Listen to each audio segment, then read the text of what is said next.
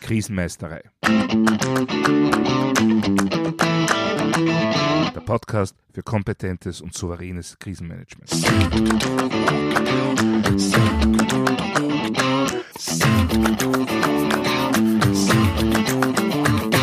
Hallo, ich bin Thomas Prinz von krisenmeisterei.at.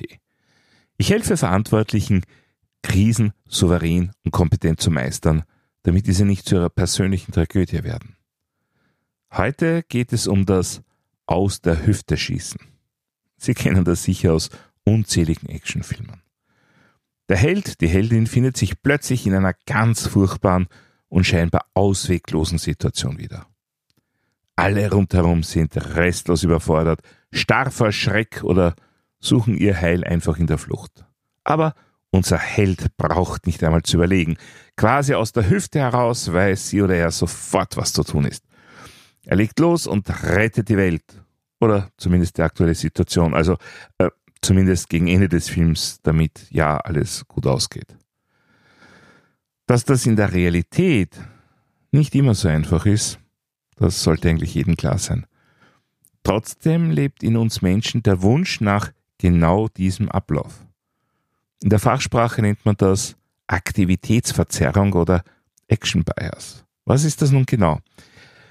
Versetzen wir uns einmal, so gut das eben geht, in die Rolle eines Urmenschen. Der sitzt gerade gemütlich vor seiner Höhle, in einer Hand den Farnsalat, in der anderen den Fledermauscocktail oder was auch immer. Jedenfalls hört er auf einmal das gefährliche Knurren eines Säbelzahntigers. Jetzt hat er zwei Möglichkeiten. Entweder sofort aufspringen und wegrennen oder zunächst einmal in Ruhe darüber nachdenken, was die zweite Möglichkeit sein könnte. Nun, Sie werden es nicht für möglich halten, wir alle sind Nachfahren von genau den Urmenschen, die Variante 1, also das Davonrennen gewählt haben. Daher auch die Sache mit Tunnelblick, Adrenalin und so weiter. Jedenfalls war das für die damaligen Verhältnisse optimal. Wer zu lange nachgedacht hat, wurde letztendlich eher unsanft von seinen Gedanken befreit. Dieses Erbe führt dazu, dass wir uns heute nach wie vor sehr schwer damit tun, einfach mal nichts zu tun. Zuwarten ist wahrscheinlich eine der herausforderndsten Tätigkeiten überhaupt, wobei ich jetzt nicht die olympische Disziplin Prokrastination für Fortgeschrittene meine, sondern das Abwarten in einer als bedrohlich empfundenen Situation, einem Notfall oder einer Krise.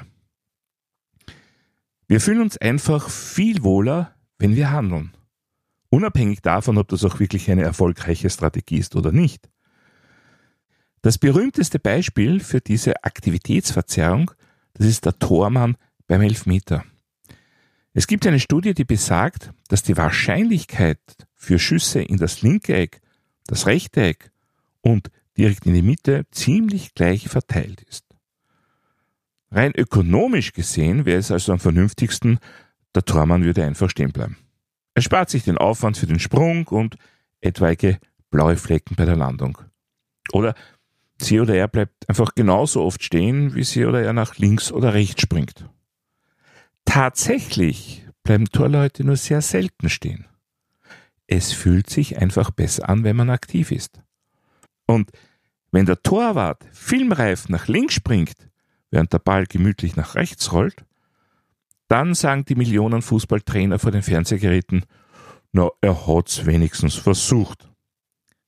Bleibt aber stehen, dann sind Schimpf und Schande wesentlich wahrscheinlicher. Wir akzeptieren ein Versagen bei Aktivität im ersten Impuls eher als ein Zuwarten. Das suggeriert bei uns einfach rasch Versagen oder reines Desinteresse. Nur wäre es in manchen Situationen, gerade bei Notfällen oder Krisen, mitunter wirklich besser, vor einer Entscheidung noch ein bisschen zuzuwarten. Denn Krisen sind ja so gut wie immer auch durch einen Mangel an Informationen gekennzeichnet. Das heißt, je früher man entscheidet, desto größer ist aller Wahrscheinlichkeit nach noch die Unsicherheit. Allerdings werden Krisenmanager oft regelrecht dazu gedrängt, zu entscheiden, koste es, was es wolle. Ich selbst kann mich am Anfang meiner Ausbildung noch an den Ausspruch eines ansonsten großartigen Trainers erinnern, der sinngemäß gesagt hat, tut's was. Macht's das richtig oder macht's was Falsches, aber tut's was. Fehler kann man nachher immer noch korrigieren, aber Untätigkeit, das kann man nimmer erholen. Also, nach dem, was ich gerade vorher gesagt habe, klingt das ja geradezu grob fahrlässig. Wie kann der Typ sonst ein großartiger Krisenmanager und Trainer gewesen sein? Ja, das liegt daran, dass unsere Welt halt geringfügig komplexer ist als die unseres Vorfahrens in der Happy Hour vor der Gemeindehöhle. Es gibt Situationen, in denen sofortiges Handeln lebensnotwendig ist. Okay. Und es gibt Situationen, in denen sofortiges Handeln lebensbedrohend sein kann. Was mache ich nun als angehender Krisenmanager? Würfeln? Das Zugvogel-Orakel befragen? Oder je nachdem handeln, ob der Monat gerade auf R endet? Nun, natürlich nichts von all dem. Denn es gibt noch eine oder mehrere Variable, die wir in unserer Gleichung berücksichtigen müssen. Und das sind unsere Mitarbeiter und Mitarbeiterinnen bzw. Teammitglieder. Die sind natürlich genauso gestrickt wie wir.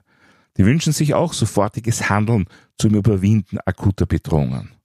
Und so circa 15 Prozent aller Menschen tendieren auch dazu, sofort zu handeln, wenn keine organisierten Maßnahmen erkennbar sind. Das bedeutet nichts weniger, als dass ich als Notfall- oder Krisenmanager schon alleine deshalb umgehend aktiv werden muss, damit nicht ein entsprechend hoher Anteil meiner Leute eigeninitiativ wird. Und zwar Eigeninitiativ in einer Art und Weise, die womöglich die Situation noch weiter verschlechtert. Und damit befinden wir uns eigentlich in einem Dilemma. Einerseits sollten wir so lang wie möglich zuwarten, um möglichst fundierte Entscheidungen zu treffen. Andererseits sollten wir möglichst rasch agieren, damit wir nicht von unseren Teams überholt oder gar überrannt werden. Ja, aber genau in dieser Formulierung liegt für mich bereits die Lösung. Seien wir sofort aktiv, aber warten wir mit Entscheidungen auf den optimalen Zeitpunkt. Und gleich vorweg, der kann natürlich auch einmal sofort sein. Aber selbst bei akuter Lebensgefahr gilt der Grundsatz Eigenschutz vor Hilfeleistung. Denn es hat niemand was davon, wenn ich mich heldenhaft einem Verunfallten hinterherwerfe, nur damit die nachkommenden Rettungsteams dann doppelte Arbeit haben. Was sind also Aktivitäten, die ich sofort und jederzeit starten kann und soll? Es sind genau die Aktivitäten, die meine Handlungsfähigkeit herstellen, erhöhen oder einfach sicherstellen, die meine Ressourcen bewahren oder verstärken und die mein Lagebewusstsein stärken, also mein Lagebild vervollständigen. In der Sprache von Einsatzleitern heißt das Einsatzbereitschaft herstellen und sichern, Lage feststellen und beurteilen. Ein bisschen habe ich darüber ja bereits in früheren Episoden gesprochen, speziell in Folge 28, in der es um das Führungsverfahren ging. Das startet ja genau mit der sogenannten Lagearbeit. Oder, um noch genauer zu sein, eigentlich startet ja alles damit, dass es ein auslösendes Ereignis gibt. Im Falle einer Krise ist das häufig eben ein sogenanntes disruptives Ereignis. Und genau hier liegt ja die erste Herausforderung im Krisenmanagement, nämlich dieses Ereignis sofort im Idealfall sogar kurz vor Eintritt wahrzunehmen und darauf reagieren zu können. Und die Reaktion, die sofort und unmittelbar erfolgen kann und auch erfolgen sollte, das ist zuallererst die Alarmierung bzw. die Verständigungskette zur Sicherstellung, dass alle, die ich zur Krisenbewältigung brauche, auch wissen, dass jetzt tatsächlich was sozusagen im Busch ist. Und dann sollte genauso unmittelbar die Feststellung der Lage loslaufen, gemeinsam mit der notwendigen Dokumentation. Mit diesen Aktivitäten stelle ich sicher, dass die Krisenreaktionsfähigkeit meines Unternehmens, meiner Organisation oder meiner Behörde so rasch wie möglich das notwendige Niveau erreicht und ich so bald wie möglich in der Lage bin, notwendige Entscheidungen auch so fundiert wie möglich zu treffen. Gleichzeitig wird durch diese Aktion auch die notwendige Struktur hergestellt und die Führungsfunktion wahrgenommen. Es sollte dadurch also ziemlich schnell klar sein, wer jetzt das Sagen hat. Ja, eigentlich sollte es ja selbstverständlich sein, aber zur Sicherheit sage ich es trotzdem. Gerade diese ersten Aktivitäten, also Alarmierung, Verständigungskette, Aufnahme der Lagearbeit und Dokumentation, müssen auch regelmäßig geübt werden. Es ist super, wenn alle Mitglieder eines Krisenstabs ihre Geschäftsordnung auswendig kennen und regelmäßig die verschiedensten Szenarien ausarbeiten. Aber auch beziehungsweise gerade die davorliegenden, mitunter trivial wirkenden Schritte müssen auch gleichsam Teil der Unternehmens-DNA werden. Und damit haben wir unmittelbar nach dem Ereigniseintritt schon jede Menge Aktion und Aktivität. Sollten in diesen ersten Minuten auch schon Entscheidungen wirklich notwendig sein, dann müssen die selbstverständlich auch getroffen werden. Es geht nicht darum, dass man jetzt Entscheidungen künstlich verzögern oder gar nicht treffen soll. Es geht darum, dass man Entscheidungen auch in Krisensituationen reflektiert trifft und sich dabei gut überlegt, was man mit diesen Entscheidungen bewirkt. Das kann durchaus auch schnell gehen, je nach Komplexität der Entscheidung natürlich. Eine gute Checkliste für die Abwägung von Entscheidungsoptionen sind übrigens die sogenannten Führungsgrundsätze. In Folge 10 dieses Podcasts habe ich schon ein bisschen mehr darüber erzählt. Wenn Sie Ihre Krisenreaktion genauso aufbauen, rasche Alarmierung und Verständigungskette, sofortiger Beginn der Lagearbeit und der Dokumentation, dann werden Sie auch als Krisenmanagerin bzw. als Krisenmanager durchaus als aktiv wahrgenommen. Sie etablieren damit klar Ihre Führungsrolle und schaffen wertvolle Grundlagen für eventuell notwendige weitreichende Entscheidungen. Der gute alte Goethe hat einmal gesagt, es ist nichts schrecklicher als eine tätige Unwissenheit. Ich würde das gerne noch ergänzen. Es ist auch nichts schrecklicher als eine wissende Untätigkeit. Aber genau in der Balance dazwischen liegt das Erfolgsgeheimnis erfahrener Krisenmanager.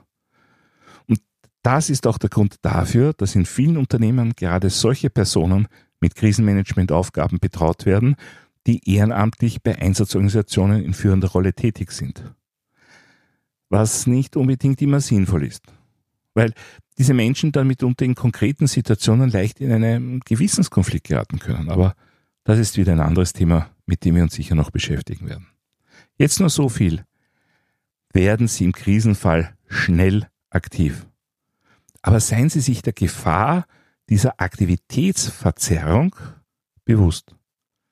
Reflektieren Sie daher vor weitreichenden Entscheidungen, ob diese wirklich schon notwendig sind oder ob hier ein Zuwarten nicht vielleicht ein Mehr an Information und damit eine erhöhte Qualität in der Entscheidungsfindung bringt. Aber Achtung, das müssen Sie dann auch unbedingt so kommunizieren. Denn auch Ihre Mitarbeiterinnen und Mitarbeiter stammen von unserem eingangs erwähnten Urahn ab und wollen rasche Ergebnisse sehen. Vergessen Sie also nicht zu kommunizieren, dass Sie nicht einfach nichts machen, sondern gezielt zuwarten. Denn aus meiner Erfahrung kann ich Ihnen sagen, führungstechnisch ist eine Wartephase eine mindestens genauso große Herausforderung wie eine Aktivitätsphase. Unterschätzen Sie das also bitte nicht. Man könnte fast sagen, Aktivität muss während des Abwartens beinahe quantitativ und auf jeden Fall qualitativ durch Kommunikation ersetzt werden. Das heißt, Seien Sie ruhig ein Actionheld, aber mit den richtigen Aktionen. Zögern Sie nicht zu alarmieren und mit der Führungsarbeit zu beginnen, aber nutzen Sie die Zeit, die Sie haben, bis Entscheidungen wirklich notwendig sind. Soweit für heute zum Thema Actionheld oder Zauderer. Wenn Sie etwas nachlesen wollen, dann finden Sie wie immer Shownotes und weitere wertvolle Infos auf meiner Website krisenmeister.at. Dort können Sie auch meinen Newsletter abonnieren bzw. mein E-Book runterladen. Außerdem können Sie sich für eines meiner Webinare anmelden. Wenn Sie besondere Wünsche oder Anregungen zum Podcast haben, dann würde ich mich sehr über eine E-Mail freuen. Die E-Mail-Adresse ist podcast.krisenmeisterei.at. Das war's für heute. Ich bin Thomas Prinz von krisenmeisterei.at. Vielen Dank fürs Zuhören und auf Wiedermeistern bei der nächsten Folge. podcast.